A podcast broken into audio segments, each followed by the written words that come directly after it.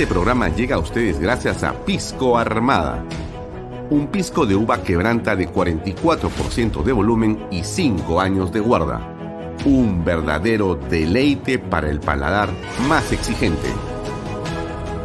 Cómprelo en bodegarras.com y recuerde, tomar bebidas alcohólicas en exceso es dañino.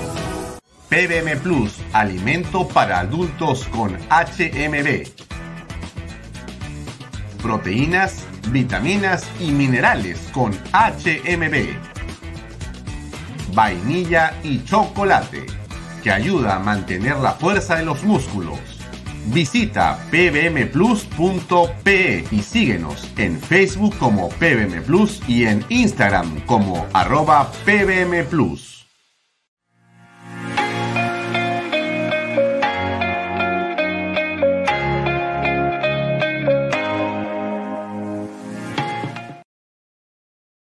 Bienvenido a la familia Sarcleti. Contamos con más de 20 años construyendo momentos especiales en más de 21 establecimientos ubicados en Lima y provincias.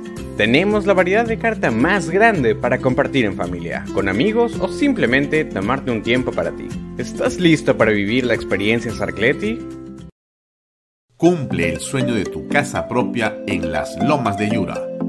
Paga desde 935 soles mensuales, con todos los servicios agua potable, luz eléctrica, pistas y veredas. Comunícate por WhatsApp con una de nuestras asesoras o visita nuestra página web gprperú.com. Tu familia e inversión cómodas y seguras en las lomas de Yura. Indupark, lotes industriales desde 300 metros cuadrados. Págalos en 6 meses sin intereses. Indupark Crece con los expertos en desarrollo. ¿Qué tal amigos? ¿Cómo están? Muy buenas tardes.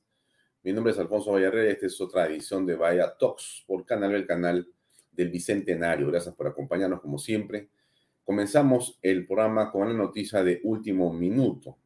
Hace tan solo unos segundos, la canciller peruana en una pequeña declaración pública ha señalado que va a otorgar el salvoconducto a la familia del expresidente Pedro Castillo. No obstante, existen, como también lo ha señalado la canciller y lo ha hecho conocer la em, fiscal de la Nación, serias eh, investigaciones que comprometen a la señora Lila Paredes, eh, esposa del expresidente Pedro Castillo. Bien, nosotros eh, estamos conectados ya con el eh, ex eh, canciller de la República, Luis González Posada, con quien vamos a mantener un diálogo con relación a este tema de enorme importancia. ¿Qué tal, Lucho? ¿Cómo estás? A tus órdenes. La ah, pregunta es muy concreta. ¿Qué significa lo que ha dicho la canciller con relación a Lilia Paredes? ¿Van a poder salir del Perú, sí o no? Bueno, de acuerdo a las normas internacionales, eh, si un gobierno, en este caso México, concede asilo político y el gobierno del Perú lo anuncia, como entiendo que ha anunciado que le dará el salvoconducto, va, a tener que salir del país, ¿no? Eh, de tal manera que ese es el procedimiento. Eh, lo que pasa es que toda esta situación, Alfonso, ha sido muy confusa porque nos hemos enterado de un tema tan sensible, no por la Cancillería del Perú, sino por eh, la boca de López Obrador, de su canciller y de los medios oficialistas mexicanos, que en un acto sistemático de, intervención en asuntos de competencia interna y de fomento a la violencia, ¿no? han distorsionado los hechos y nos han ido informando de lo, del famoso asilo. Yo eh, primero quiero saludar con toda claridad al Ministerio de Relaciones Exteriores porque acaba de decidir expulsar del país al embajador de México en el Perú y darle 72 horas para que abandone el territorio nacional. Esa es una posición clara, firme, contundente, que debe leerse, Alfonso, como una respuesta a las groserías e intromisiones del señor eh, presidente de México que han afectado seriamente las relaciones bilaterales y han dado una imagen distorsionada de lo que está sucediendo en el Perú. Yo quisiera que para que los amigos que nos escuchan tengan el contexto, escuchemos 30 segundos lo que dijo el canciller mexicano hace unas horas, por favor. El asilo a la familia de quien fuera el presidente eh, depuesto, eh, ¿permanecen las negociaciones? ¿Lo han aceptado? ¿No? El, el, asilo, el asilo ya se les concedió porque están en territorio mexicano, es decir, están en, en nuestra embajada y cuando están en la embajada pues, les concedes el asilo. Es una decisión independiente, soberana de México. Eh, ahora lo que se está negociando, que sería el salvoconducto para que si desean salir lo puedan hacer y venir a México, si así lo desean. Pero están en, territorio mexicano porque es nuestra embajada. En la embajada, en la representación. Gracias, canciller. Por lo tanto, eh, el salvoconducto ha sido otorgado, el embajador ha sido expulsado del Perú y tiene 72 horas para salir. Bueno, en realidad ha sido declarado persona no grata, para ser preciso, ¿correcto? Así es, sí. Y la persona no grata, más que el canciller, ha sido declarado el presidente de la República, que es el que ha activado todos estos mecanismos de agresión sistemática al Perú y de interferencia en asuntos de competencia interna.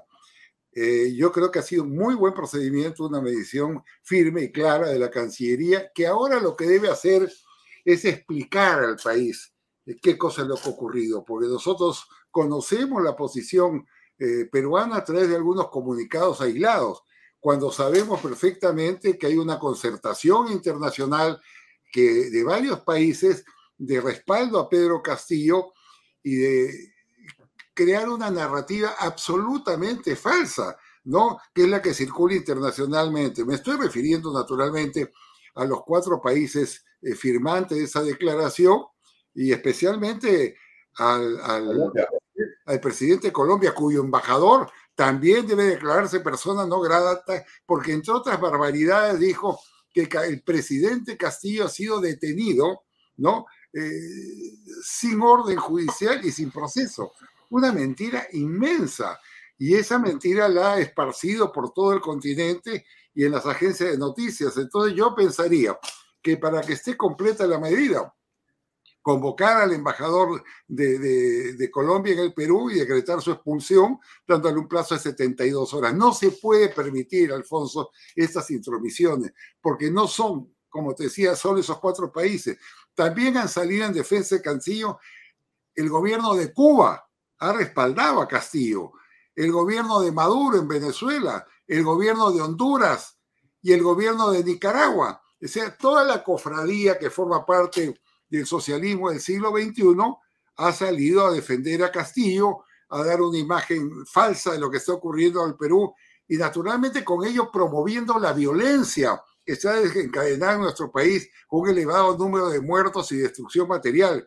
Esto no puede ser pasado por alto. Yo por eso insisto que la Cancillería debe dar una explicación amplia al país de cómo está manejando sus relaciones internacionales y debería más aún designar un embajador especial para que viaje a Washington, pide una reunión del Consejo Permanente de la OEA y explique lo que ha sucedido en el Perú y con ello destruya la narrativa de falsedades e infamias que han sostenido el grupo de gobiernos a los cuales he hecho referencia. Esta imagen que estamos colocando en la pantalla eh, es una imagen que es un gráfico hecho por nosotros con la información del Ministerio Público. Así es.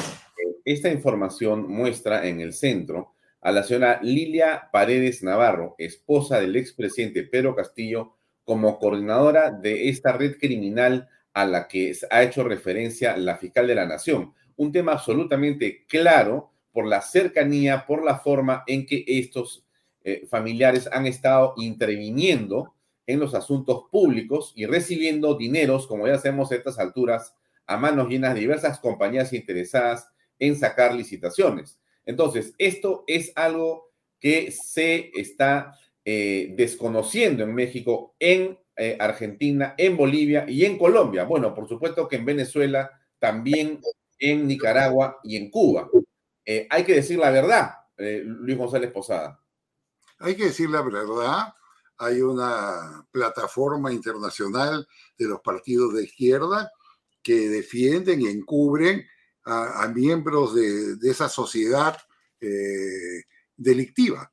Eh, por ejemplo, en el caso de la señora Cristina eh, Kirchner, que fue sentenciada por ratera. Esa es la palabra dura pero exacta y condenada a seis años de prisión, la respuesta de todo este grupo de Evo Morales, de Fernández, de Argentina, de los bolivianos, los mismos, ¿no?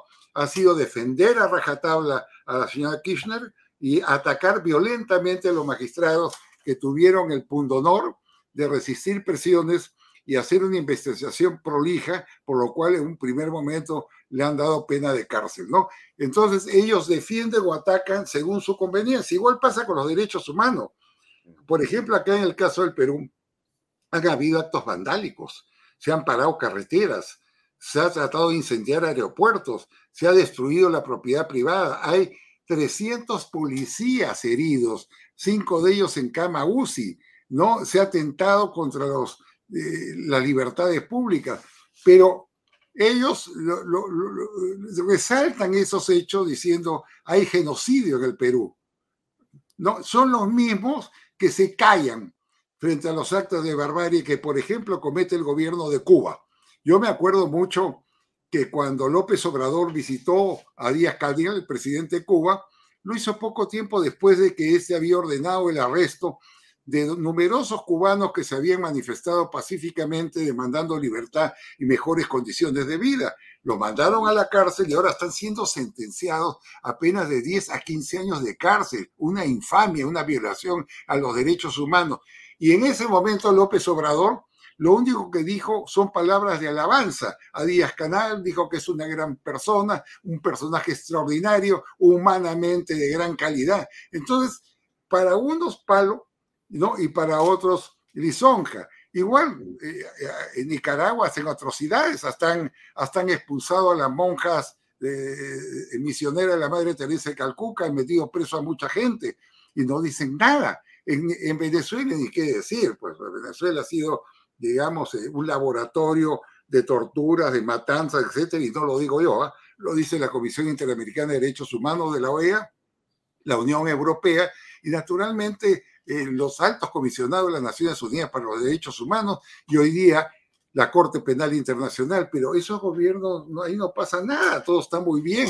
La izquierda peruana se calla ante esos hechos y es una vergüenza que en unos casos resalte lo que ellos consideran resaltable y en otros casos guarden ominoso silencio. Entonces, para uno, para ellos hay muertos bien muertos y otros muertos mal muertos, eh, encarcelados bien encarcelados y encarcelados mal encarcelados.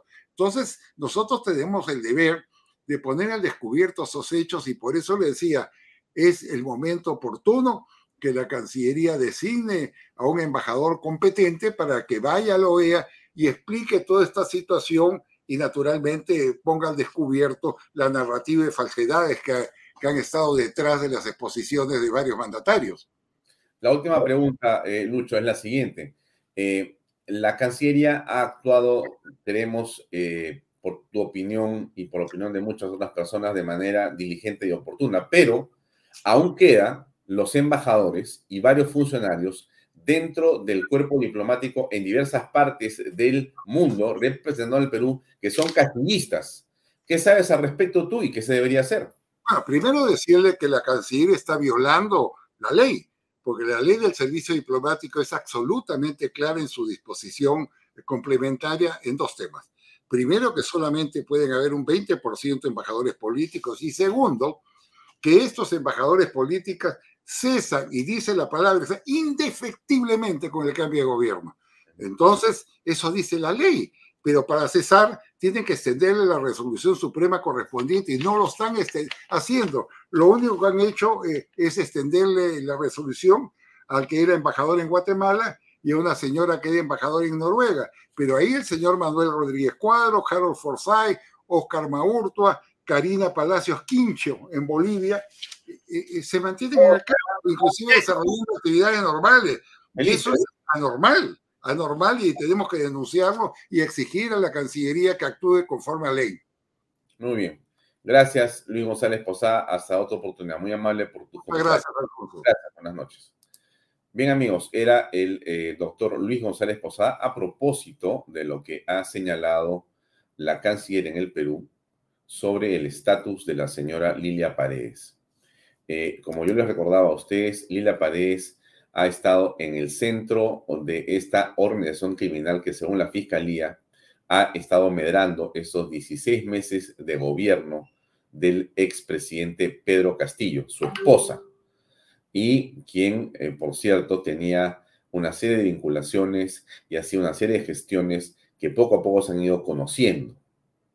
Ella tiene una investigación, mm, perdón, tiene varias investigaciones en curso, pero aún y a pesar de ello, el eh, gobierno del Perú eh, ha decidido otorgarle el salvoconducto para que pueda ella con sus menores hijos eh, abandonar nuestro país y salir de la Embajada de México, donde se encuentra en este momento, se encuentra la Embajada de México del, que está aquí en San Isidro, en Lima, Perú, y se dirija en un avión de bandera mexicana a México, donde va a ser asilada por el gobierno del señor AMLO, del señor López Obrador, que tendrá muchas cosas que explicar. Entre tanto, lo que ha ocurrido también es que eh, el gobierno peruano ha decidido declarar persona no grata al embajador de México en el Perú y le ha dado 72 horas para que abandone el territorio nacional. Esto es eh, un paso antes de romper relaciones, pero aquí está el comunicado esto ha ocurrido empezando el programa, así que por eso lo tenemos como, digamos, eh, esta noticia que eh, nos da inicio a Vaya Talks, pero es importante para que usted conozca el contexto de lo que ha venido ocurriendo. Ahí está, 20 de diciembre, 6 y 19 pm, apenas 10 minutos antes comienza Vaya Talks, dice, la Embajada de México informó mediante nota diplomática al Ministerio de Relaciones Exteriores que su gobierno concedió asilo diplomático a la señora Lilia Ulcida Paredes Navarro y sus dos menores hijos, conforme a la Convención de Caracas sobre Asilo Diplomático de 1954, de la que ambos estados son partes. El artículo decimosegundo de la referida convención dispone que el Estado territorial está obligado a dar inmediatamente, salvo casos de fuerza mayor, las garantías necesarias a que se refiere el artículo quinto y el correspondiente salvoconducto atendiendo sus obligaciones internacionales y en coordinación con el Ministerio de Justicia y Derechos Humanos, la Cancillería ha procedido a otorgar los salvoconductos a las mencionadas personas, o sea, la señora Lila Paredes y sus dos menores hijos. El gobierno mexicano ha sido informado por esta Cancillería que la señora Lilia Paredes Navarro se encuentra comprendida en una investigación preparatoria como coautora del delito de organización criminal previsto y sancionado por el artículo 317 del Código Penal del Perú, según consta en la disposición del fiscal provincial del equipo especial de fiscales contra la corrupción del poder de 19 de agosto del presente. El gobierno del Perú reitera de manera enfática que no existe persecución política en el país y que impera el Estado de Derecho, la separación de poderes y el respeto a las garantías de la Administración de Justicia, incluyendo el debido proceso. La investigación preparatoria que se le sigue a la señora Paredes está referida a la presunta comisión de un delito común, de un delito común. El otorgamiento de los salvoconductos se realiza con reserva del derecho que asiste al Estado peruano a solicitar la eventual extradición de la señora Paredes Navarro de conformidad con el Tratado de Extradición entre la República del Perú y los Estados Unidos Mexicanos de 2021 en caso que las autoridades judiciales así lo requieran. El Ministerio de Relaciones Exteriores actúa con apego a la legalidad y el pleno respeto a las obligaciones internacionales contraídas por el Estado en el marco de sus competencias, el gobierno peruano defenderá con la mayor firmeza el derecho que asiste al Estado a través de los poderes correspondientes de combatir la corrupción y de asegurar que los responsables sean juzgados con las garantías del debido proceso para evitar la impunidad. Ahí termina. Ese es el comunicado de Relaciones Exteriores de hoy a las 6 y 19 pm, unos minutos antes que arrancáramos este programa. Esto es interesante, esto tiene una enorme relevancia porque de alguna forma queda en evidencia la ruta de escape de Pedro Castillo. Aquí lo que se ha venido eh, intentando construir como narrativa por parte de Pedro Castillo, de la izquierda y una parte inclusive del caviaraje, es que en realidad Pedro Castillo eh, es una persona que ha sido engañada, que ha sido eh, auto, o mejor dicho, que ha sido desplazada del poder de manera ilegal, que ha sido encarcelado de manera ilegal, que se le ha dado a él un golpe de Estado por parte de la señora Boluarte y del ejército del Perú y las Fuerzas Armadas, etcétera, etcétera, etcétera. Una, digamos, versión no solamente antojadiza, ¿no? Sino que no responde en absoluto a la verdad como todos conocemos. Aquí está, y pongo nuevamente, la declaración del el canciller de México, donde señala que la señora Lilia Paredes y los menores hijos ya están en la Embajada de México en el Perú, ya están en territorio mexicano. Escuchemos. El asilo a la familia de quien fue el presidente eh, depuesto, eh, ¿permanecen las negociaciones? ¿Lo han aceptado? ¿No? El, Eh, el asilo, el asilo ya se les concedió porque están en territorio mexicano, es decir, están en, en nuestra embajada. Y cuando están en la embajada, pues les concedes el asilo. Es una decisión independiente, soberana de México. Eh, ahora lo que se está negociando, que sería el salvoconducto para que si desean salir, lo puedan hacer y venir a México, si así lo desean. Pero están en, en territorio mexicano porque es nuestra embajada. en la embajada, en la representación. Gracias, canciller. Bueno, eso es lo que decía el canciller de México. Nos habló a nosotros Luis González Ponzá, es ex canciller peruano. Es la situación actual. Vamos a escuchar qué dijo el presidente de la Comisión de Fiscalización hace unos minutos en relación a este tema. Ahora se están desnaturalizando la figura del asilo político. Recordemos que eh, la ex primera dama, Lidia Paredes, tiene investigaciones pendientes tanto en, la Comisión de Fiscalización y también en el Ministerio Público. Es decir, aquí están forzando esta figura a efectos de que se vean beneficiados, a pesar de que eh, eh, se han cometido ilícitos o delitos de organización criminal Lilia Paredes sería parte de esta organización criminal, pero ojo, hoy nuevamente están tratando de forzar el, el, asilo político y están pretendiendo huir, ¿no? eludiendo responsabilidades ¿Cómo penales. debería reaccionar el Ejecutivo? Porque incluso Mari Carmen Alba señalaba de que se podría impedir esta posibilidad de otorgarle el salvoconducto. ¿Esto es factible, viable? Bueno, habría que acá analizar el derecho internacional.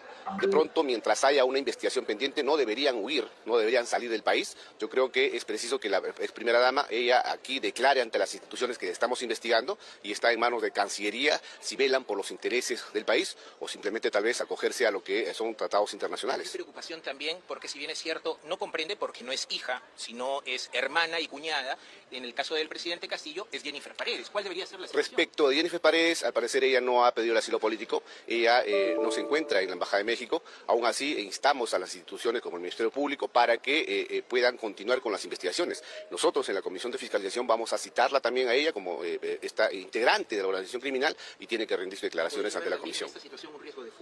Podría haber, porque igual, mira, hemos tenido los antecedentes de los sobrinos, de Juan Silva, eh, Sánchez Sánchez. Entonces, esa conducta están asumiendo ahora la ex primera dama Lilia Paredes y también eh, presuntamente eh, Jennifer De Paredes. la Comisión de Fiscalización va a eh, solicitar una información también a, a Cancillería y hay que eh, la consulta principal. El gobierno mexicano está dando una muestra de obstaculización en medio de estas investigaciones. Y su propio presidente está pretendiendo dejar sin efecto investigaciones del Estado peruano, es decir, el Ministerio Público, eh, en el cual está coadyuvando a que esta organización criminal eh, huya de, de- de acá de- del país. Pero lo que instamos ahora es a nuestra Cancillería de que tomen las mejores decisiones, siempre eh, eh, eh, teniendo en cuenta nuestra Constitución y los tratados internacionales. Eso es un poco lo que ha estado en el contexto alrededor de esta decisión. Eh, les eh, comento que hace tan solo unos segundos, en el Congreso de la República, por 93 votos, se aprobó el adelanto de elecciones generales para abril del 2024. Abril del 2024 y se estaría haciendo el cambio de mando en julio del 2024, o sea, dentro de un año y medio. Tenemos un año y medio para elegir nuevamente a un presidente de la República con sus dos vicepresidentes. Tenemos la oportunidad de elegir a un nuevo Congreso de la República. Posiblemente eh, se abra una Cámara de eh, Senadores. Tengamos eh, una cantidad de diputados y una Cámara de Senadores sin que ello esperamos aumente el presupuesto de la nación y permita que la calidad legislativa mejore. También debería de considerarse el cambio del sistema electoral, entre otras cosas más que se han venido, digamos, comentando y en las que creemos firmemente. Pero eh, esta sí es algo eh, relevante, esto, último que le estoy colocando ahí, último minuto, con 93 votos, aprueban adelanto de elecciones para abril del 2024. Eso, eso está bien. Aún falta la segunda votación. Eh, me lo pone acá Luis Andrés. sí, por supuesto que va a faltar, o sea, e, es evidente que eh, es una reforma constitucional que necesita tener una segunda votación. Hay un proceso en el que vamos a ingresar, pero estamos en el proceso, a eso me refiero. O sea, ya empezó el proceso a marchar y la primera, digamos, el primer paso muy importante es el que se acaba de dar. Este paso que se ha dado nos parece realmente muy importante. En principio, eh, le voy a ser muy sincero, porque yo creo que aquí lo que se trata es decir las cosas como uno las piensa. Desde mi punto de vista, desde mi punto de vista, no debería haber un adelanto de elecciones. Yo considero que eh, entiendo que el Congreso tiene una enorme, eh, digamos, dificultad y complejidad. Eh, yo creo que el Congreso debería ver la forma de limpiar su propio prestigio e imagen denunciando a los congresistas eh, uno, que eh, están inmersos en investigaciones de carácter penal, que son una buena parte de los niños. Dos, aquellos que han cometido actos de violencia en el hemiciclo, como es el caso del congresista eh, Pasión Dávila.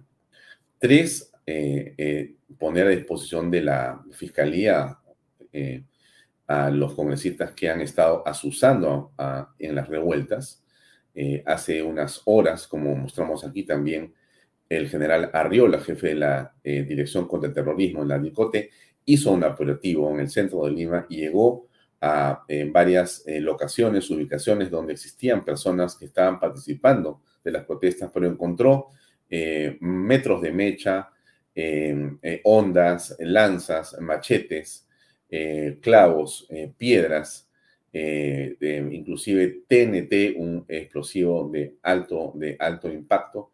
Y todo esto, a pesar de que se descubrió eh, dentro de las locaciones o dentro de las ubicaciones de eh, partidos políticos como el de Verónica Mendoza, y entiendo yo que también cerca del partido Voces del Pueblo del señor Bermejo, ha sido desestimado por la Fiscalía cosa realmente insólita y contradictoria, porque al final de cuentas lo que ha hecho eh, la Fiscalía es liberar a todas las personas. Se va a hacer investigaciones, pero eso quedó simplemente eh, en nada. Bueno, dicho, dicho esto, yo insisto en que desde mi punto de vista, lo que debería existir es que el mandato presidencial se mantuviera incólume hasta eh, julio de 2026 la presión sobre el Congreso y sobre eh, los políticos ha sido intensa. Yo creo que de muchas maneras, por cierto, eh, impulsada por una opinión pública que está molesta y cansada del Congreso incompetente donde están eh, estas personas tan, digamos, irascibles y tan, digamos, anárquicas como son la izquierda que ha entrado. Y por esa razón hay un desprestigio gigantesco. La señora Silvia Bazán decía, el Congreso está desprestigiado. Eh, bueno, pero ella no ha dicho que el desprestigio viene por la acción que ella y eh, sus colegas eh, de bancada, sus colegas ideológicos, los colegas al lado del cual ella del cual ella se sienta, básicamente dinamitan todo el tiempo lo que ocurre en el Congreso de la República. Ustedes han sido testigos de excepción que hemos estado apreciando todo el tiempo una forma de actuar de estas personas que lo que hacen es eh, eh, boicotear las sesiones, boicotear las votaciones, boicotear los debates, pararse con pancartas, gritar y en la última sesión de amanecida de un domingo por la noche, el señor Pasión Lávila perdió los papeles y le propinó una trompada al congresista Burgos de Avanza País. El señor Pasión las casi se ha puesto a llorar cuando le han dicho que lo van a suspender 120 días. ¿Qué es lo que corresponde? 120 días sin goce de haber. Porque es básicamente un tipo que está fuera de control. Esos son los congresistas que obviamente tenemos que hacer lo posible por erradicar. Pero eh, dicho esto, eh, conversaremos en otro momento sobre esto que uno ve claramente que es el inicio de una campaña política, porque estamos en este momento eh, con una campaña política a portas. Falta un año y medio, y un año y medio es prácticamente nada por una campaña política. Así que eh, me imagino que desde el día de mañana muchos comenzarán a remozar sus discursos, sus planteamientos para estar en el Congreso de la República desde el año 24 hasta el año, póngale 5, 29.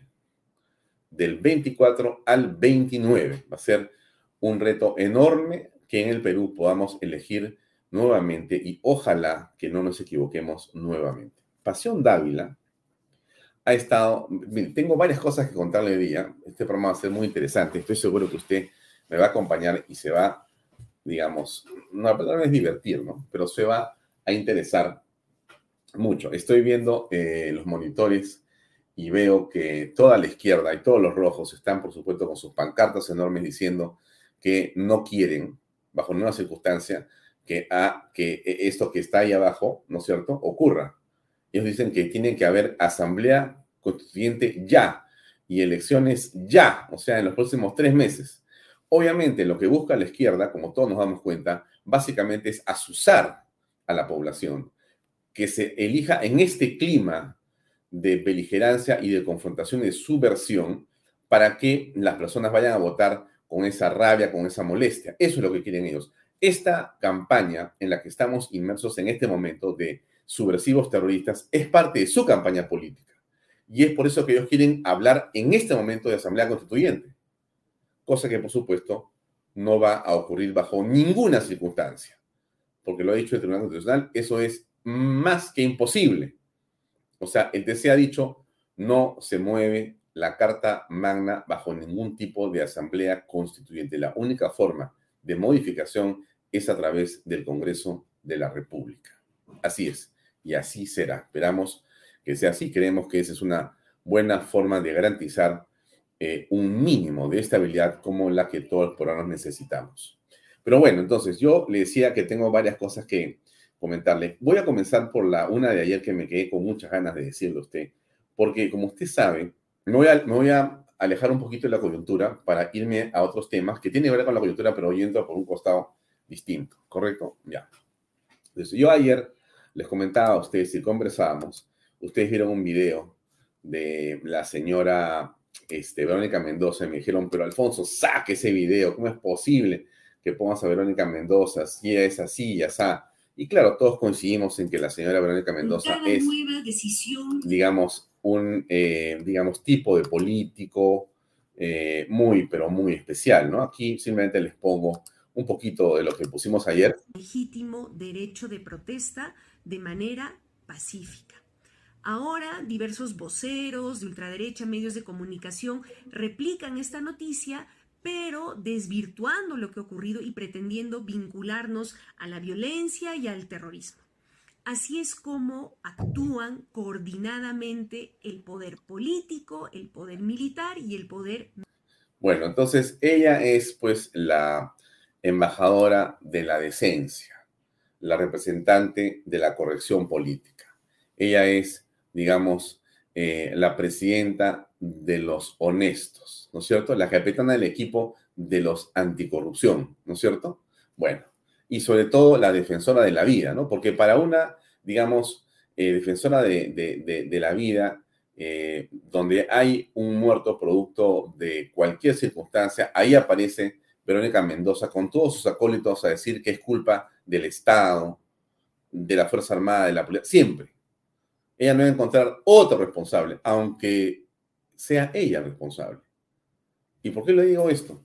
Porque yo le dije ayer, recordaba un video que yo tenía guardado y lo vi y me pareció fantástico. Y es el expresidente Ollanta Humala, que dicho sea de paso, hoy con su esposa han sido em, bueno, comprendidos en una investigación por lavado de activos por la campaña electoral. O sea, hubo una apelación que hicieron ellos para que no se eh, les enjuiciara, pero va a abrirse el juicio por eso. Pero eso es otra cosa. Pero entonces, este es el, el, comentario que hace Ollantumala de Verónica Mendoza. Escuche este completo, dura como dos minutos, pero al final le dice, pero te has olvidado que tú escribías las agendas que yo te dictaba, le dice Ollantumala, pero dice una cosa que es mucho más grave que lo de las agendas. Bueno, lo de las agendas, como usted sabe, está en investigación, ¿no es cierto? O sea, el tema de las agendas no quedó claro. La fiscalía abrió una investigación que no ha seguido y que debería seguir. Habría que preguntarle a la señora eh, Patricia Benavides por qué es que esa eh, investigación contra la señora Verónica Mendoza se ha detenido. ¿Por qué? Porque ella definitivamente mintió diciendo que no era su letra y sí fue su letra. Sí era su letra. O sea, ella había escrito en las agendas de la señora Nadine Heredia, pero dijo que no. Muy bien, pero esa es una de las mentiras de la señora eh, Verónica Mendoza. Pero ella ha estado presente, y le dije yo ayer, en un caso muy complejo, en el cual por su responsabilidad murió gente. Pero de eso ella no se acuerda. Así que cuando me la encuentre en la calle le voy a preguntar, o si va nuestro reportero Alfonso Vaya Mato al Congreso, le voy a decir, si ves a María Mendoza, pregúntale por esto que ustedes van a escuchar a continuación, que lo cuenta quién, quién era su jefe. A ver. Luego de que usted ayer considerara que ella era una malagradecida y que además un poco la responsabilizara por lo que pasó en su momento en Espinar, ella hoy día ha considerado que cómo es posible que ocho años después usted diga algo así respecto además a los escritos en la agenda de la señora Nadine Heredia. Y además ha señalado que eso no es verdad, que ella no ha sido responsable del tema de Espinar y que, eh, bueno, un poco ha dicho que está desesperado de repente por tener atención en esta campaña electoral, ya que las encuestas no lo favorecen mucho. Bueno, la verdad no, es, no, es, un poco de responsabilidad. Ella ha sido la responsable del caso de Espinar y eso ha sido público. No es que, no es que he guardado silencio, silencio ocho años. La responsabilidad ha sido clara. en ese momento, eh, la PCM a través de la Oficina de Resolución de Conflictos estaba manejando, estaba administrando el conflicto de en la zona de Espinar, Cusco, y había, el Ministerio de Salud había emitido un informe que decía claramente que, había que, no, era, no se podía definir eh, eh, cuál era el origen de la mineralización del agua. Y esta señora, la señora eh, Verónica Mendoza, hace un documento tomando conclusiones que no, que no tienen ninguna, ningún respaldo científico y de frente echa la culpa a la empresa y además habla de que esa combinación de minerales está mataba, mataba a los animales, lo cual obviamente generó toda una alarma y generó toda la convulsión que llevó con, la, pérdida de vida de dos ciudadanos, que todos lamentamos. Y ella sabía que a raíz de eso eh, se le iba a expulsar del partido y obviamente entonces optó por una, separación. Lo que yo le, recomendaría a Verónica es que eh, tiene, no, no, debe entrar a una contradicción cuando las pruebas le están demostrando eso, son hechos públicos. Y por otro lado, eh, yo no estoy mintiendo cuando yo he dicho que yo le he dictado temas. No está mintiendo cuando él dice que él ha dictado las agendas o que su señora, nadie le ha dictado las agendas. Pero este asunto que ocurrió en Cusco fue gravísimo hubo dos muertos y la responsabilidad exclusivamente es de la señora asusadora, Verónica Mendoza. Así es. Ella fue expulsada del Partido Nacionalista por, ese, por esa circunstancia. Ella eh, alteró, desdibujó y mintió sobre un informe del Ministerio, eh, creo que era de Salud o de Medio Ambiente, que decía que no contaminaba y ella dijo que sí contaminaba.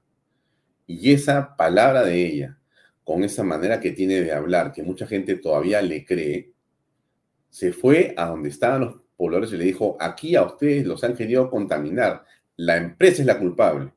Y armó, como siempre arma ella, armó todo el escándalo, asusó a la población, desapareció y dejó que la policía, por supuesto, tenía que poner en orden, lamentablemente, fallecieron dos personas.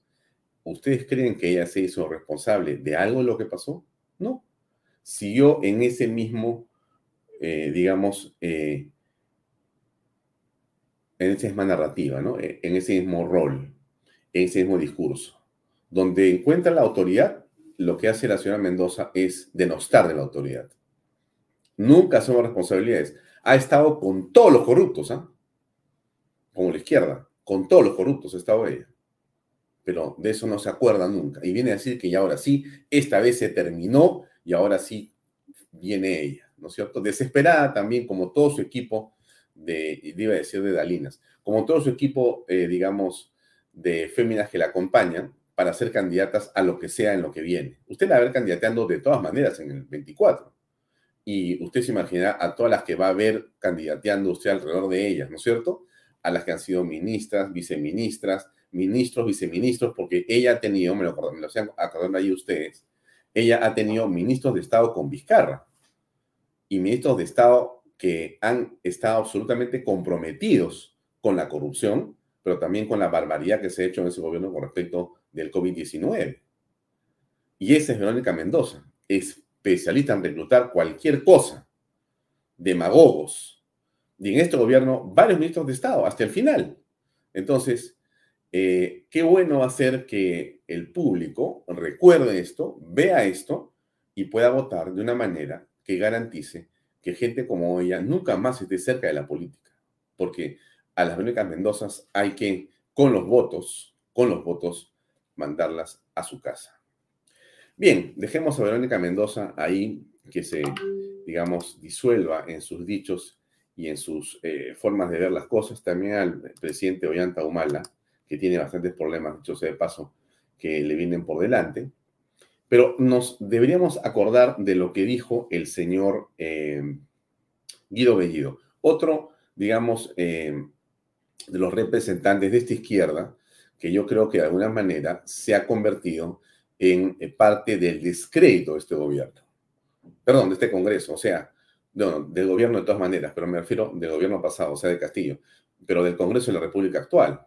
O sea, cuando mucha gente dice que ya no puede ver al Congreso, que el Congreso tiene, no sé, 8% o 10% o 15% de desaprobación, y señala esto como una razón para eh, sacar a los congresistas, eh, lo que la gente eh, no termina por, digamos, fijar, creo yo, es que una buena parte de ese desastre congresal tiene que ver con estos congresistas de izquierda, con este grupo de personas irresponsables, irreflexivas, y que son básicamente demagogos y populistas que están sentados en el Congreso para destruir el Congreso, porque no son, eh, eh, digamos, expertos en leyes, eh, hombres que lideran por, digamos, tener claramente cómo trabajar en tal, digamos, espacio del Estado, si es una política pública para tener más agua o para tener mejores hospitales o para tener mejor infraestructura.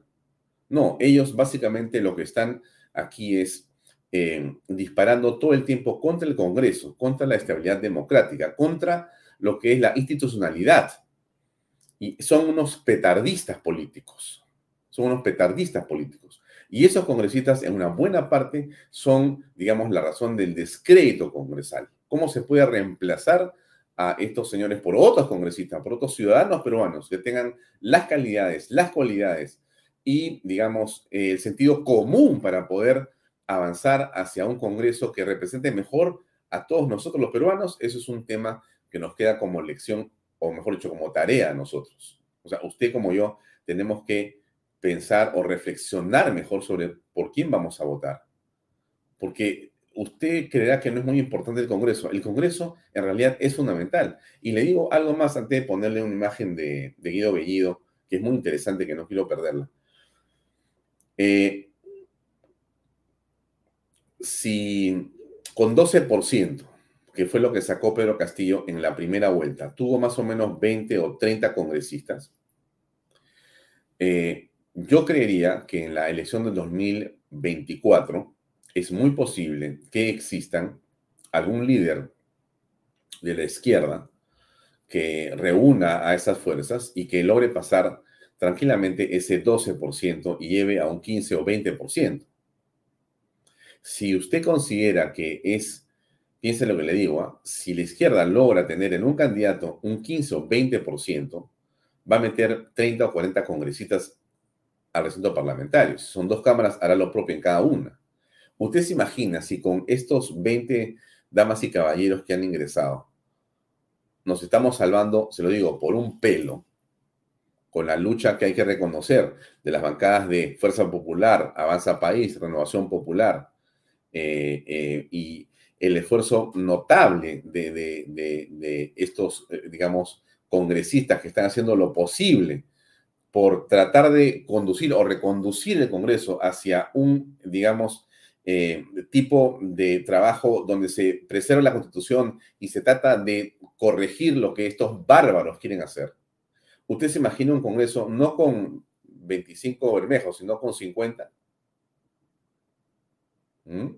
Bien complicado. O sea, si nosotros no comprendemos que la elección que viene, mire lo que le quiero decir, la elección que viene en abril del 24 es una en que debe ganarse no solamente la presidencia de la República, sino el Congreso de la República en las dos cámaras con una mayoría amplia, amplia, para poder preservar no solamente el modelo, sino el sistema democrático y la institucionalidad, entonces estamos fritos. Se lo digo con toda, eh, digamos, confianza y con toda seguridad por lo que estoy pensando. Hay un riesgo alto de no lograr sacar un número importante que mayoritariamente nos ayude a poder controlar el Congreso de la República. ¿Por qué le digo controlar? Porque, a ver, yo sigo pensando que es muy importante comprender lo que pasa en el Congreso de la República. Eh, como es la sociedad en el país, como es nuestro país, necesitamos de manera fundamental tener un Congreso que nos ayude a que la inversión privada se continúe preservando, respetando y expandiendo. Que se respete la minería, la agricultura, la pesca, la agroindustria. Que se pueda desarrollar la infraestructura, la vivienda social, que se pueda construir una infraestructura adecuada en agua potable, en carreteras, en aeropuertos, en vías accesorias, en trenes, etc. Y lo que yo le cuento no es, por cierto, parte de ninguna plataforma política, es el sentido común, que yo siempre le digo que todos lo tenemos. Y usted, como yo, sabe que eso que le digo es lo que hay que hacer, lo que defender. Pero la izquierda comunista, la izquierda socialista, los ultraizquierdistas, este grupo de gente enquistada en el conoce la República, no quiere eso. Quieren el caos. ¿Y por qué quieren el caos? Porque en el caos ellos se apoderan del país y gobiernan y se enriquecen ellos a costas del pueblo. Siempre ha sido así. La historia de la izquierda en el mundo es la historia de la opresión, del asesinato, de la cero democracia, de los millonarios oligarcas en los que ellos se convierten. Mire usted Nicaragua, Cuba, Venezuela, Mire usted esos países, mire Argentina, lo que se ha convertido. Un país que tiene hoy la alegría de un mundial, pero que vive en una pobreza espantosa. Era uno de los países más prósperos y hermosos que había en el mundo. ¿Y en qué se ha convertido Argentina? En manos de este grupo ideologizado. Entonces, entonces eso es lo que nosotros nos hemos venido salvando. Gracias a que la mayoría de peruanos somos gente que está vinculada al emprendimiento, donde nuestras familias son emprendedoras, donde nosotros defendemos esos principios, no un modelo económico, defendemos un modelo de vida. Entonces es muy importante que usted comprenda, y cuando le digo a usted, no piense que porque nos ven acá mil o dos mil, ahí termina esta historia. No, este programa, mire, le quiero contar algo, hago una digresión. Eh, nuestro eh, canal, gracias a Dios, continúa creciendo, ¿no? En promedio, Canal B es visto por casi 50 eh, mil personas todos los días. Eso es un montón de gente. O sea que si yo, y solamente midiendo Facebook, si yo mido desde enero hasta diciembre la cantidad de alcance que hemos tenido, no según yo, según Facebook, ¿correcto? Y lo divido entre meses y entre días, en promedio me sale un número como 45 mil a 46 mil personas diarias a las cuales alcanzamos, ¿correcto? Puede ser que no todas sean porque ven vaya todos, como usted quiera, ¿correcto? Pero yo pongo ese número en la mesa. Muy bien. Además de eso, estamos en los cables. Usted ya conoce que estamos en una serie de, digamos, eh, expansiones o expansión para que haya más gente que nos ve. Pero, pero ¿cuál es el punto al que, al que me refiero? Que lo que importa cuando lo conversamos acá con usted, cuando usted escucha lo que yo trato de decirle con todo cariño y respeto, es que eh, en realidad, eh, si le parece a usted importante la reflexión que hacemos acá, y si usted la comparte, bueno, lo que tiene que hacer usted es replicarla, no en las redes sociales, no, o sea, bueno, a ver, yo le digo siempre, denle like, comparta, comente, ya, todo eso es algo que por default usted lo tiene que hacer. Disculpe que sea un poco, digamos, eh, solícito para pedirle cosas, pero usted yo espero que lo haga siempre que puede, ¿correcto? Pero el punto mío no está ahí, porque el activismo que requerimos en el Perú no necesariamente necesita que continuemos haciendo más en las redes sociales, siendo importante, sino que usted con lo que aquello que aquí escucha y le parece importante, no sé si lo apunte o se lo acuerda, pero usted se va de acá, de este programa, y se va a hablar con sus hijos, con su esposo, con su esposa, con la familia, con los amigos, con la gente que trabaja, con los que quiera. Pero usted lo conversa ahí. O sea, usted lo interioriza, usted lo reflexiona.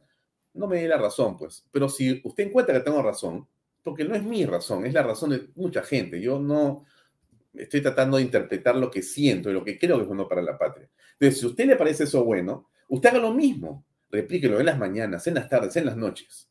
Convérselo con más personas. La única forma que tenemos de defendernos los ciudadanos es si somos nosotros mismos el medio de comunicación. Canal B va a ayudar, estamos acá y estamos haciendo muchas cosas y estamos peleando y seguimos en esto y no vamos a parar. Pero usted en su lado tiene que defender estas posiciones, tiene que comprender el proceso político y tiene que darse cuenta que la izquierda es solamente miseria y demagogia. Y tiene que contárselo a quienes dudan en su casa, en sus amigos, en todas partes. No, porque Verónica es diferente. No, Bermejo es un revolucionario. No, Guido es muy simpático. No, Siri habla muy bonito. Por favor, no seamos y no juguemos con el presente y con el futuro de nosotros y de nuestros hijos, porque en realidad ese es el tema al final de cuentas. Si no somos capaces de poder comprender que lo que tenemos que hacer es dar un salto para poder conectarnos lo que queremos en un caso mejor y desterrar a esta gente de acá para siempre, y ser un modelo de desarrollo mundial, que no hay ninguna razón para no hacerlo, vamos a perder la batalla. Y entonces, eh, cuando busquemos una candidatura que reúna, digamos, a la derecha en el Perú, pues ojalá que la encontremos, pero que sea una sola y no un montón de candidaturas. Y cuando encontremos una lista congresal, ojalá que encontremos un grupo de patriotas que se quieran lanzar por cinco años para que los fusilen los medios. Pero no importa, pero ojalá que aparezcan esos, esos patriotas. Y cuando aparezcan, apoyemos esas listas. Porque si logramos un buen Congreso con mayoría rotunda, sea tanto diputados y senadores, si se habla a segunda cámara, si logramos una presidencia de la República medianamente aceptable, no le hablo de ningún genio. El Perú, como lo hemos comentado aquí varias veces, basta con ponerle neutro. Y si usted le pone neutro, esta patria se dispara como un rayo. Lo sabemos todos los días porque lo vemos, lo comprendemos. Y fíjese, eso de decir que podemos o no ser una potencia mundial o ser el país donde haya mayor crecimiento económico y mayor felicidad, no es demagogia. Alguien me dirá, pero ¿cómo va ella se está bloqueando si cuando ve que en Chala están tirándole piedras a la policía, si cerran el aeropuerto de Arequipa, si matan a personas aquí y allá? ¿Cómo puede estar pensando en esto? Porque, señores, miren, hay que evitar los odios, la contaminación que personas como el señor Aníbal Torres, el señor Guillermo Bermejo, el señor Guido Bellido, la señora Sid Bazán, la señora Susel Paredes, el señor Pedro Castillo y demás han venido haciendo en nuestra patria. Tenemos que decirle a esas personas no con el voto, pero racionarlo, razonarlo, conversarlo y entender dónde están aquellas anclas, aquellos pesos que nos dejan dispararnos como nación. Usted sabe perfectamente, amigo, que este es un país, el nuestro, es un país fantástico, pero fantástico, lo hemos conversado acá varias veces. Costa, sierra, selva, minería, petróleo, agricultura. Donde usted voltea, ¿qué cosa encuentra? Maravillas.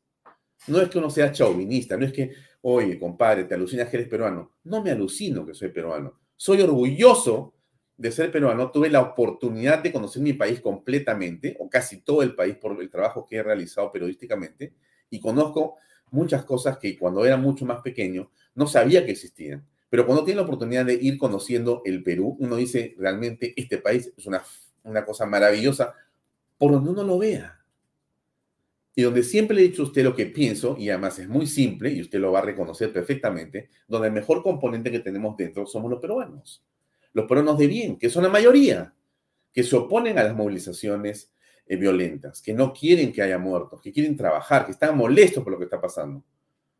Y que reconocen que hay muchas cosas que mejorar, pero que hay caminos para hacerlo. Todo esto que le estoy comentando yo a usted no es demagogia. No es, es el discurso, déjeme decirlo así otra vez, siempre se lo digo, pero se lo voy a repetir, el discurso que yo escucho en diferentes partes del país, en todo estrato social. Te tomas un taxi o te tomas eh, un vehículo de transporte en cualquier lugar popular y vas a encontrar que al final, si conversas con la gente, te van a decir lo mismo. Lo mismo. Y todos van a estar orgullosos de cómo sus hijos han ido progresando, estudiando en el instituto, en la universidad. No será Harvard, pero esa universidad pequeña del lugar ha permitido que en esa familia haya una mayor empleabilidad, una mejor perspectiva. Esa, esa señora que vende huevito con eh, papa en una esquina, pues es posible que sus hijos estén ya estudiando, que estén progresando en otra dimensión. Y eso que le digo yo ha sido posible por un montón de razones, pero una de las cuales fundamental ha sido, déjenme decirlo claramente, la Carta Magna del año 93 la Constitución de la República. Es así. Sé que a mucha gente le molesta, sé que a mucha gente le puede disgustar, pero esa es la verdad. Una constitución que además ha sido hecha después de que fue aprobada por un referéndum, donde la mayoría de peruanos dijimos que sí queríamos que esa Carta Magna se implementara y que fue constituida o construida por eh, creo que eran 15 o 16 partidos políticos que fueron elegidos democráticamente.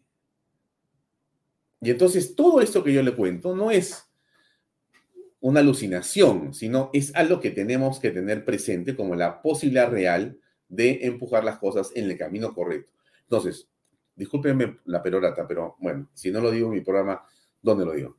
Eh, eh, el Perú, nuestro país, tiene una enorme perspectiva, pero fantástica perspectiva. Por supuesto que nos preocupa lo que pasa, pero claro, ¿cómo no? Me llaman a decir, me llaman del extranjero, Alfonso, ¿qué le digo al inversionista? ¿Qué le digo al de acá? ¿Qué piensas de que va a pasar acá? ¿Qué piensas que va a pasar más allá? ¿Va a bajar de precio las cosas? Estamos en un caos. ¿El Perú siempre ha sido difícil o no? ¿O usted, usted ha vivido en un país, de repente, eh, si eres muy joven, tú has pensado que el Perú era una especie de eh, maravilla donde no pasaba nada. No. Esto que nos pasa ahora ha pasado siempre en la historia de Perú. Siempre. O sea, hemos estado siempre en un país convulsionado. Somos un país convulso. Somos un país donde la sociedad se está acomodando, donde el tema es complicado. Siempre ha sido así. Pero es verdad que tenemos recursos. No me refiero a los minerales o los eh, eh, agrícolas o los pesqueros. Me refiero a recursos. Porque somos capaces también los peruanos de ponernos de acuerdo.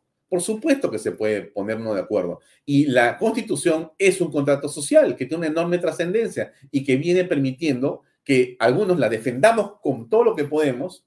Y eso es algo que hay un grupo de izquierdistas, ultraizquierdistas, demagogos que quieren traerse abajo para apoderarse de la patria. Yo creo que usted se da cuenta de lo que le quiero decir. La izquierda es una de las cosas más nefastas que hay. El comunismo es un desastre donde ha estado. No existe un país al que todos estos se quieran ir que sea socialista. Solamente quieren quedarse en los países donde no hay socialismo para convertirlo, para vivir de eso, del Estado, de los contratos, sus familias, en corrupciones absolutas, como lo vemos en Venezuela, en Cuba, en México, en Nicaragua, en Honduras. ¿Y cuánto país más? El Perú es una isla que se ha salvado por mil razones, gracias a nosotros los peruanos. Entonces, sí estamos en posibilidades de hacer un cambio, pero absolutamente diametral en esta elección del 24. Podemos hacerlo, claro que podemos hacerlo, pero depende de la campaña que hagamos nosotros convenciendo a los otros lo que tienen que hacer. Sorry por el speech. Entonces, regreso a nuestra coyuntura. Me emocioné un poquito. Entonces, Guido Bellido se va a ver a Pedro Castillo cuando está detenido en la Diroes. Y sale, y sale con la teoría esta impresionante de que el hombre no se acuerda de las cosas, porque son impresionantemente cínicos, es la palabra que hay que utilizar. Son unos cínicos sus defensores.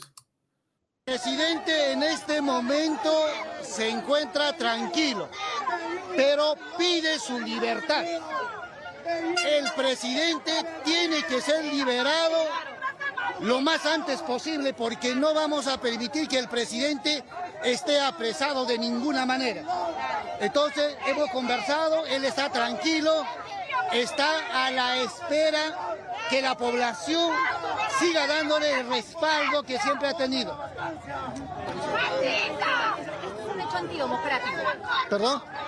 La mayoría cree que es un hecho antidemocrático, una actitud golpista. No ha sido ningún acto golpista porque el presidente solo ha hecho una lectura. Y no, no, no, pero ha hecho una lectura que no se ha materializado. No se ha dado la rebelión, tampoco sedición. O sea, no se ha dado ninguna de ellas. Eh, Yo le he consultado al presidente de por qué ha leído ese mensaje. El, el presidente no recuerda. El presidente no recuerda lo que ha leído. Yo le he tratado de consultar y él me dice no recuerdo Guido. Ese es lo No sabemos quién ha conspirado, pero el presidente no recuerda. Perdón. Es una teoría de conspiración la que ustedes sostienen. ¿Quién ha estado en ese Lamentablemente la investigación va a tener que aclarar. El presidente no recuerda, me ha dicho con su propia palabra. ¿Quién está Perdón. Por eso, a ver, de nada, congresista? no, lo que pasa, el presidente dice, yo no me recuerdo en ese momento que he dado o que haya podido dar lectura. Él se recuerda, él ya se, ya, ¿Qué le dio? ¿Se da cuenta de lo que había sido víctima de una Ustedes se han dado cuenta de eso, ¿no? Este hombre ha sido, eh, no solamente es congresista, ¿no? Es presidente del Consejo de Ministros nombrado por el señor eh, Pedro Castillo, ¿no? Muy interesante no olvidar que el señor Castillo no solamente está eh, justamente detenido en una cárcel peruana, en una eh, prevención, en una, en una de- detención eh, provisional, en una prisión preventiva, perdón, eh, por el golpe que ha dado, ¿no? Sino porque entre las cosas que se le investigan es por su incompetencia y su incapacidad moral nombrando a personas como Guido Bellido. Yo no conozco a Guido Bellido, con todo respeto, ¿no? O, sea, eh, no hablo de la persona Guido Bellido, ¿correcto? Hablo del funcionario Guido Bellido. Siempre hago yo la distancia porque eh, yo critico en calidad de ciudadano, ¿correcto? Eh, como todos tenemos la, este, eh, digamos, eh, libertad de poder opinar sobre lo que hace un funcionario público.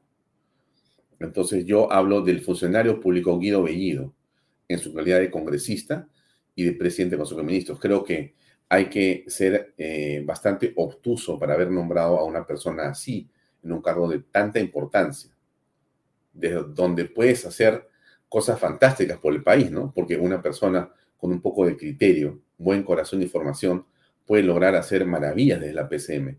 La cantidad de gente que tú puedes ayudar, sinceramente, correctamente, honestamente, es muchísima. Puedes cambiar la vida de muchas personas para bien si tú llegas a la PCM con un ánimo verdadero de construir, de agregar y de trascender en las personas. Pero no como han llegado estos, pues estos han llegado para qué? Como decía Salatiel Marrufo, ¿no es cierto?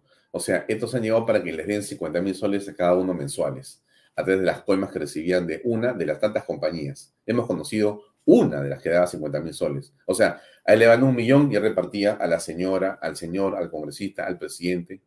Salatiel Marrufo le daba al presidente 100 mil soles y le daba plata inclusive para que no salga General Alvarado, una de las personas que está en ese grupo. ¿No? En esa, en esa organización criminal, ya las fiscales los tenían ellos fijos, ¿no es cierto? Pero este es, esto es pues, justamente de lo que se trata, ¿no? Ustedes miren cómo van construyendo ellos una narrativa absolutamente falsa. Porque lo que ha hecho Guido Bellido y lo que sigue haciendo, porque usted lo escucha en el Congreso, ya es capaz de decirle cuando estamos de noche que es de día o de día que es de noche, porque en fin, cualquier cosa, cualquier cosa, ¿no? Y aquí está el inefable y fantástico eh, Pasión Dávila. 10 de la mañana recién estaba probando el sorbo de su desayuno y eso, y eso no es correcto. Nosotros tenemos que buscar siempre velar por la salud y eso no es justo. Está bien que puede estar detenido, pero la salud, la alimentación es principal y eso lo he visto incluso el lugar donde está totalmente deprimido, ¿no? Eso no es correcto. Entonces de eso hago conocer a la población, siempre nosotros estaremos pendientes de las cosas buenas, ¿no? De las cosas positivas. Bueno, solamente para... Entonces, eso es algo más de la forma en que de manera sistemática miente, ¿no? Pasión Dávila decía ahora en la mañana en otro canal, decía, bueno, pues, pero por último, solamente tiene una trompada, dice, nada más. ¿Cómo me van a sacar por eso? O sea, en la cabeza del señor eh, Pasión Dávila, él hace lo que se llama la normalización de la violencia en el Congreso de la República. Para él una trompada propinada a un colega por la espalda y huir cobardemente como lo ha hecho para esconderse con sus otros amigos de la bancada propia, es un acto que no es tan grave y que no debería merecer sanción. Pero si somos capaces de aceptar una cosa así, ¿usted se da cuenta en lo que estamos convirtiéndonos? Si un congresista de la República puede meter una trompada a otro y el Congreso durante todos estos días no dice nada, no está bien.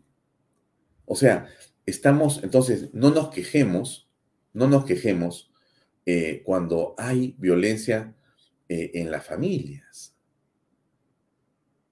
cuando hay violencia en los centros de trabajo, cuando hay violencia en las calles. Porque si los que se supone que son los representantes del pueblo van a actuar cobardemente, entonces, mire, no es de que este, son, el, Congreso en realidad nos representa muy bien porque eso es lo que somos. No, es que no es así. Eso no, no es aceptable, esa tesis. Y le quiero explicar por qué. Porque se supone que eh, los ciudadanos y la sociedad debe empujar, debe de eh, dirigirse, debe conducirse hacia el bienestar y la felicidad de todos. Eso es lo que eh, en realidad hacemos las personas. Todos los pueblos buscan básicamente su felicidad y todos los pueblos han entendido que esa felicidad se hace en convivencia, no de manera aislada. Esto le estoy hablando desde los tiempos en los que se ha fundado eh, las ciudades hace 2.500 años o 3.000 años. Es así, no podían vivir separados, tenían que ir juntándose y las ciudades se han ido armando y juntando. Pero para poder estar juntos, esa convivencia necesita reglas. Y las reglas las pone el Estado. Y el Estado dice que tú no puedes tener violencia bajo ninguna circunstancia, porque solamente el Estado tiene el monopolio de la violencia. Entonces, cuando Pasión Dávila tiene una trompada a otro congresista y no pasa nada, lo que hemos hecho es decir, cualquiera puede generar violencia y no le va a pasar nada. Y eso es malísimo para el país. Pasión Dávila es un irresponsable absoluto, un irresponsable que sabe perfectamente lo que ha hecho. Se hace se hace el que no sabe lo que ha hecho. Pero él en el fondo es, eh, e, e, e, sí coincido con Nelia Bellido Labón, es producto de la educación, ¿no es cierto? Eh, a ver, quizá una cápita sobre la educación, ¿no? Pero la educación en el Perú es algo que tenemos que mejorar muchísimo, ¿no es cierto? O sea, nosotros tenemos que ver la manera en la que tenemos que eh, hacer eso que siempre hemos comentado en este programa, que es impulsar la burocracia buena. Y la burocracia buena es mejores maestros, mejores pagados, mejores formados. Entonces, en ese espacio eh, donde hay mucho que hacer, es evidente que los sindicatos donde está el Movadef, el FENATE y, y, el CONARE y todo lo demás, tienen que ser de alguna manera modificados. O sea, nosotros necesitamos tener un grupo de maestros que esté a la altura y, al, nivel mundial. Porque tenemos que tener un grupo de, digamos, eh, servidores públicos en el área de educación que nos garanticen que nuestros hijos van a ser educados correctamente en la escuela pública, gratuita. Y plata hay para eso. Pero la política no puede estar ahí metida. La ideología no puede estar ahí metida. Y esto que le digo yo a usted no es tampoco parte de una plataforma política, es el sentido común. Todos queremos que nuestros hijos estén bien educados, pero eso solo se puede hacer con buenos maestros. Y mire usted, para hablar un poquito de lo que está pasando con el paro, ¿no? Para no salirnos del tema y no olvidarnos que el paro nos acompaña o en todo caso la violencia nos rodea y nos preocupa. Eh, miren lo que pasa con las personas que, producto de lo ocurrido en Arequipa, están perdiéndolo todo o lo han perdido todo. Mire usted, escuche usted a esta, a esta mujer. Que, que acopien de una vez son 12 días que venimos perdiendo. Tenemos deudas en el banco. Ahorita se nos viene otro mes más. ¿De dónde vamos a pagar? ¿Con qué pagamos el alimento de nuestras vacas? Gloria, ¿Cuántas pérdidas económicas eso está generando de repente? Ay, diariamente, pues estamos hablando, cada ganadero estamos perdiendo mil soles diarios. Cada ganadero. De esto vivimos. A nosotros nos han perjudicado tremendamente con lo que han hecho. Ese vandalismo nos ha perjudicado a nosotros, los ganaderos. No le han perjudicado a Gloria. Gloria tiene un seguro. Nosotros somos los perjudicados que estamos votando nuestra leche. ¿Quién nos escucha a nosotros? Ahora las personas que han hecho su protesta, bien gracias, han salido, siguen trabajando. Y nosotros, después... Mm. Tiene mucha razón esta señora, ¿no creen ustedes? ¿Qué culpa tienen de lo que está pasando? ¿Por qué pagan justos por pecadores? ¿Por qué nos encontramos en una situación de esta naturaleza en la que los ganaderos que no son la empresa Gloria están absolutamente perjudicados? No son decenas, ¿ah? son miles de ganaderos en las cuencas lecheras de diferentes partes del Perú pero sobre todo en la cuenca lechera del sur, que es la arequipeña, que es fantástica, la que en este momento están en realidad perdiendo miles o decenas de miles o cientos de miles de soles por este paro irracional y esta subversión desatada de manera organizada en todo el país. ¿Con qué justicia han ido y se han volado la planta de leche, Gloria? ¿A cuánta gente han perjudicado? Es impresionante lo que ha pasado y no han dicho nada. Ahí está un poco el resumen. Están al borde de la quiebra. Déjenme leerles la nota de Canal B, que está en la página web de Canal B, por supuesto, a la que lo invito a entrar a leer esta nota y otras notas, y todas las que están en el programa están, por supuesto, ahí. Pero esta nota, eh, aquí está. Miren lo que ha pasado. Las consecuencias de la violencia en provincias vienen siendo catastróficas para muchas familias. En Arequipa, los ganaderos del sector San Camilo se encuentran al borde de la quiebra. Esto sucede debido al saqueo que sufrió la empresa Gloria, que le ha imposibilitado realizar el acopio regular de leche de los ganaderos de la zona desde hace 12 días. 12 días. La leche es todos los días. Ya, 12 días se ha parado esto. El lunes 12 de diciembre, un grupo de vándalos quemaron unidades de la empresa en su planta de imágenes y robaron productos dejando inoperativos algunos procesos. Debido a la desesperación de los ganaderos, el martes 20 de diciembre salieron a protestar y exigir que las autoridades del Ministerio de Desarrollo Agrario y Riego les brinden soluciones. Actualmente, la leche Gloria es arrojada en establos y chacras debido a que no puede ser almacenada a la fecha, se calcula alrededor de 300 mil litros de leche perdida, 280 ganaderos afectados y pérdidas de miles de soles diarios por cada ganadero.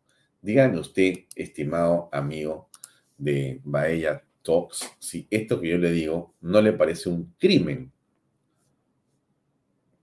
No le parece un crimen. Aquí les pongo un video solamente como referencia de lo que usted tiene que hacer para seguir las indicaciones de la policía. Un poquito de Publicidad a la PNP. Ahí va. Cosas que debes saber del estado de emergencia a nivel nacional. ¿Están prohibidas las reuniones u otros eventos? No, la policía, con apoyo de las Fuerzas Armadas, intervendrán si se detectan disturbios o se causan daños a la propiedad pública y privada. ¿Está prohibido el libre tránsito? No. Sin embargo, las fuerzas del orden pueden impedirte el ingreso a determinada vía pública o requerir tu identificación para dejarte transitar. ¿Cuánto dura el estado de emergencia? 30 días, del 15 de diciembre al 13 de enero. Juntos restablecemos el orden. Sí, eso de juntos restablecemos el orden es algo cierto. Miren ustedes esta.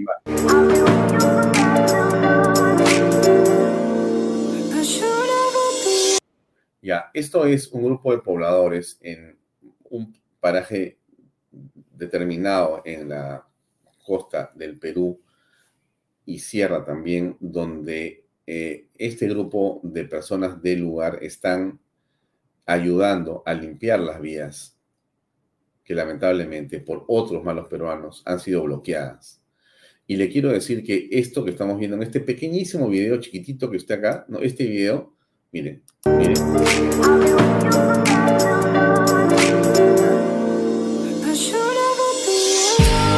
Muy bien. Como esto está ocurriendo en todo el país. O sea, cada vez más personas, más, digamos, ciudadanos, se ponen del lado eh, del orden, ¿no? No del lado de la Fuerza Armada y la Policía Nacional, es del lado de la paz. En el fondo, los peruanos somos gente pacífica, gente que nos, digamos, gusta que nos dejen trabajar en paz. Queremos un Estado que nos dé servicios, pero que no nos moleste, ¿no es cierto? Y entonces la gente comienza rápidamente en diversos lugares a ponerse la camiseta del Perú y marcha en Ayacucho, en Cusco, en Arequipa, en Lima, en Apurímac, con sus polos blancos, de manera, digamos, organizada, para mostrar su rechazo a la violencia. Y eso es algo que tiene una enorme importancia a esta altura. Aquí hay más imágenes. Llevamos días con estos problemas en nuestro país. La policía y Fuerzas Armadas se defienden de todos los ataques vandálicos. Han tumbado nuestros aeropuertos, comisarías, municipalidades, plazas y calles, destrozando todo a su paso y matando animales para lanzar mensajes que un día generaron terror en nuestro país. Violencia que genera más violencia. Personas con uniforme quien como todos nosotros en casa los espera una familia, intentando salvaguardar nuestra integridad sin importar que les cueste la vida y sin saber si retornarán a ver a sus seres queridos. Una lucha armada financiada por grandes que lo hacen ilícitamente. Mandan a la capital camiones y camionetas con personas listas para pelear contra nuestros propios hermanos peruanos. Basta del ataque, basta de destruir algo que es de nosotros mismos apoyemos a nuestra Policía Nacional y Fuerzas Armadas, que no nos dieron la espalda, como en países hermanos sí lo hicieron. Este sábado 17 de diciembre, usa un polo blanco o ponte tu camiseta. Bríndale a un policía o miembro de las Fuerzas Armadas una botella con agua, una galleta o una sonrisa con un pulgar arriba. Todos una. Aguanta Perú. es algo que viene ocurriendo en todo el país. Hay diversas eh, manifestaciones. Este es un grupo de miembros del ejército, también en ese trabajo de limpieza de vías.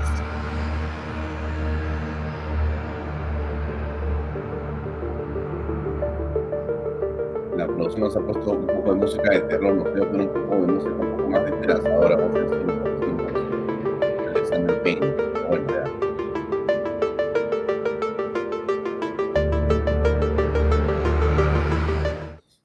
Eso es también lo que hace la Fuerza Armada. Pero mire usted lo que pasa con la fruta, porque esto es un tema realmente. Mire usted.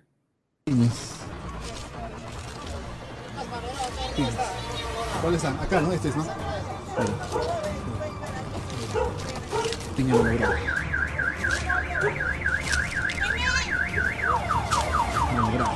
Por camión, ¿cuánto pierde? Eh, camiones, por ejemplo, el, el frente de ese camión que trae 30 toneladas, aproximadamente 90 mil soles, algunos 70 mil soles, 50 mil soles, de acuerdo a la, a la magnitud del camión, pero son pérdidas grandes, capitales fuertes de cada uno. Mm. Eso es lo que se pierde. Usted se da cuenta, ¿no? 70 mil soles, 90 mil soles, 100 mil soles por camión que se pierde. ¿Cuántos camiones hay parados en la, en la carretera a esta hora? ¿Usted sabe cuántos son? Deben ser posiblemente 5 mil camiones o de repente 10 mil camiones. Échele pluma. Va a ser posiblemente la peor Navidad en mucho tiempo. Pero no producto de la situación económica, no producto de que en Perú nos falta capacidad para poder trabajar o hay un... No, es un tema básicamente político y en este caso subversivo, terrorista. De alguna manera lo ha querido explicar el ministro eh, de Defensa. La violencia de las protestas son una conspiración contra la democracia, dicen él. Eso ha dicho el señor eh, Alberto Otárola. Esta es una conspiración contra la democracia. Se han detenido cuántas personas? 80 más o menos. Hay 316 policías heridos y lamentablemente más de una veintena de personas que han fallecido. Una tragedia realmente para todos, pero eso es lo que estamos viviendo ahora y es a lo que tenemos que detener. Mientras tanto, en la DIRCOTE eh, hay mucha expectativa por aquello que se ha encontrado, pero que lamentablemente la policía, o mejor dicho, el Poder Judicial no ha logrado fijar como responsables, porque la Fiscalía ha liberado a los que aparentemente eran los dueños de ese material, esa dinamita, esas lanzas, esas piedras, esos clavos, esas ondas y básicamente esa mecha fulminante con ese, con ese explosivo. Y para terminar, vamos a quedarnos ahora para, digamos, escuchar lo que dice, porque en esta circunstancia, de habiendo, eh, digamos, y teniendo ya como titular la eh, votación que hoy el Congreso ha tenido, con estos 93 votos que aprueba el adelanto para el abril, abril del 2024, elecciones generales y congresales. Bueno, generales es, todo en general, valga por la, sobre por la redundancia. Eh, el señor Salas Arenas ha salido rápidamente a decir algo, ¿no? ¿Qué cosa ha hecho Salas Arenas? A ver. Con ciudadanos, muy buenos días. El Pleno del Jurado Nacional de Elecciones y además los organismos electorales del sistema, me refiero a OMPE y RENIEC a través de sus responsables, por mi intermedio, expresan a los parientes de las personas fallecidas su más profunda condolencia y a las personas que se encuentran heridas sus deseos de pronta recuperación. El daño infligido a diversos, diversas instituciones del país, públicas y privadas, es un daño importante, lamentable. Deploramos la violencia con que estos actos de protesta se han realizado y esperamos que las fuerzas del orden efectúen su labor dentro de los marcos de la ley, respetando los derechos fundamentales como corresponde en el Estado democrático y constitucional.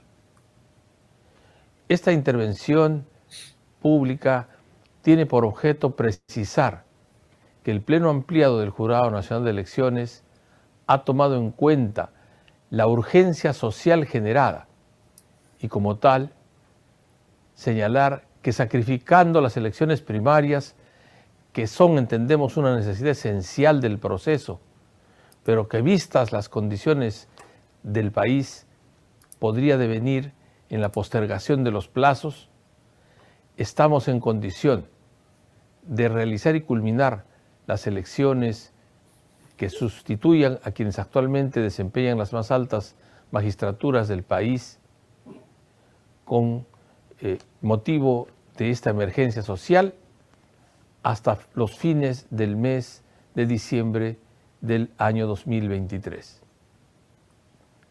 Esta precisión la hacemos porque el sistema electoral se encuentra en posibilidad de asumir ese reto, pese a las dificultades que connota, con la finalidad de apoyar en la tarea colectiva de sembrar la paz. Bueno, creo que el señor eh, Jorge Luis Salas Arenas, con todo respeto, si lo quiere es sembrar la paz, debe poner su cargo a disposición y despedirse de ese cargo. Él y todo el sistema electoral. Creo que es lo más saludable. No sé cómo hará el Congreso para lograr ese, ese cometido, pero es imposible pensar en un proceso eh, limpio, transparente, con autoridades que han sido tan discutidas y discutibles en su accionar público en los comicios presidenciales pasados. Yo imagino que el señor Salas Arenas, por ver el país, dará un paso al costado. Y bueno, termino con este video pequeño, pero muy interesante, sobre lo que piensa el señor Milei, que es un político argentino que dice las cosas muy claras. Acá va. Milton Friedman, que era un gigante, decía, las políticas no tienen que ser evaluadas por las intenciones, sino que tienen que ser evaluadas por los resultados. El socialismo donde se aplicó puro fue un fracaso en lo económico, en lo social, en lo cultural y además hay un pequeño detalle. Asesinaron a 150 millones de personas. Punto uno. Punto dos. Entonces la pregunta es, hey, loco, ¿qué pasa acá? Digamos, la, la evidencia empírica te está jugando en contra. Mirá la basura que es Cuba, la basura que es Venezuela, la basura que es Corea del Norte. Sí, digamos, o sea, yo no veo a todos estos zurdos de mierda queriéndose ir a vivir ahí. Entonces la pregunta es, si toda la teoría económica la destruye, si toda, digamos, la evidencia empírica lo destruye, ¿por qué estos tipos siguen abrazando esta basura? ¿Y sabes lo que descubrís al final del camino? Porque necesitan esa teoría inmunda para justificar la teoría de la explotación de Rothbertus y la plusvalía de Marx. Y en el fondo, atrás de todo eso, ¿sabes que está? La envidia, el odio, el resentimiento, el trato desigual frente a la ley, el robo y sobre todas las cosas, el asesinato. Y lo que hay que entender es que el socialismo, en esa pátina del altruismo, en realidad está escondiendo todas las miserias de seres mediocres, grises, oscuros, inútiles, que no sirven para nada y que quieren utilizar el aparato represivo del Estado para lograr lo que no pueden lograr por la propia. Ese es el punto. Es decir, vos al zurdo no le podés dar un milímetro, porque le das un milímetro y lo toma para destrozarte. Es decir, vos no podés negociar con el zurdo. No se negocia. No se negocia con esa mierda, no se negocia porque te van a llevar puesto. Cada vez que vos le das un milímetro, te usan y te avanzan. Y si vos estás del otro lado, te editan frases, te... es más, te hacen textuales aún sin haberlo dicho. Ahora, si vos estás del otro lado, a vos te van a estropear, te van a matar, te van a dar con lo que sea. No les importa arruinarte la vida. ¿Por qué? Porque no pensás como ellos. Digamos, a ver, para los amigos todos, para los enemigos de justicia. A ver, hablan de los derechos humanos y apoyan a la dictadura cubana, apoyan a los criminales de Venezuela, apoyan la locura de Corea del Norte. Punto. Es decir, vos al zurdo no le podés dar un milímetro, porque le das un milímetro y lo tomas para destrozarte. Es decir, vos no podés negociar con el zurdo. No se negocia. No se negocia con esa mierda. No se negocia porque te van a llevar puesto. Cada vez que vos le das un milímetro, te usan y te avanzan. No sé si a usted le queda alguna duda. Reflexión de lo que dice ley en su lenguaje, en su estilo, a veces eh, un poco duro para algunos, para otros muy sincero y que corresponde a la realidad, pero reflexione usted. Ese es el tipo de cosas que tenemos que pensar. Es decir, si eso es así, como dice mi ley. Bueno, gracias por su compañía. Son tres minutos para las ocho de la noche. Nos vemos mañana a las seis y media en punto en una nueva edición de Vaya Talks por Canal B, el canal del Bicentenario. Gracias por acompañarnos. Hasta mañana. Buenas noches. Este programa llega a ustedes gracias a Pisco Armada.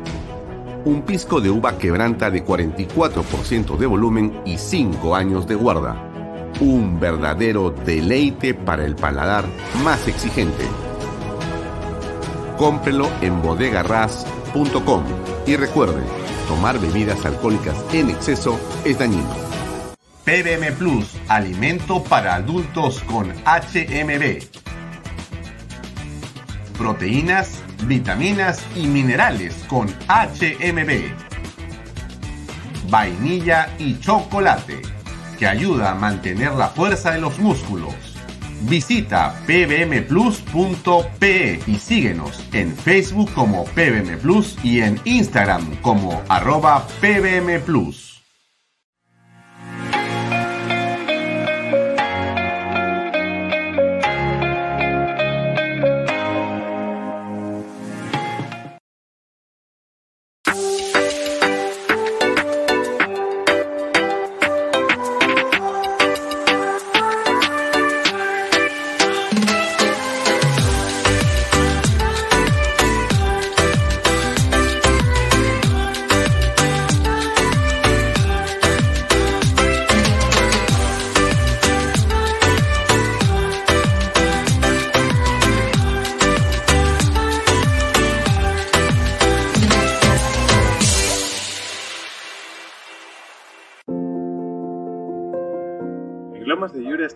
contentos de haber cumplido con el sueño de muchas familias peruanas, por lo siguiente. Porque nuestros hijos tienen zonas seguras de esparcimiento y recreación. Porque gracias a los bonos de techo propio y nuevo crédito Mi Vivienda pagamos cuotas más bajas que las de un alquiler. Porque gracias al convenio con Fomipol tenemos la tasa más baja a nivel nacional.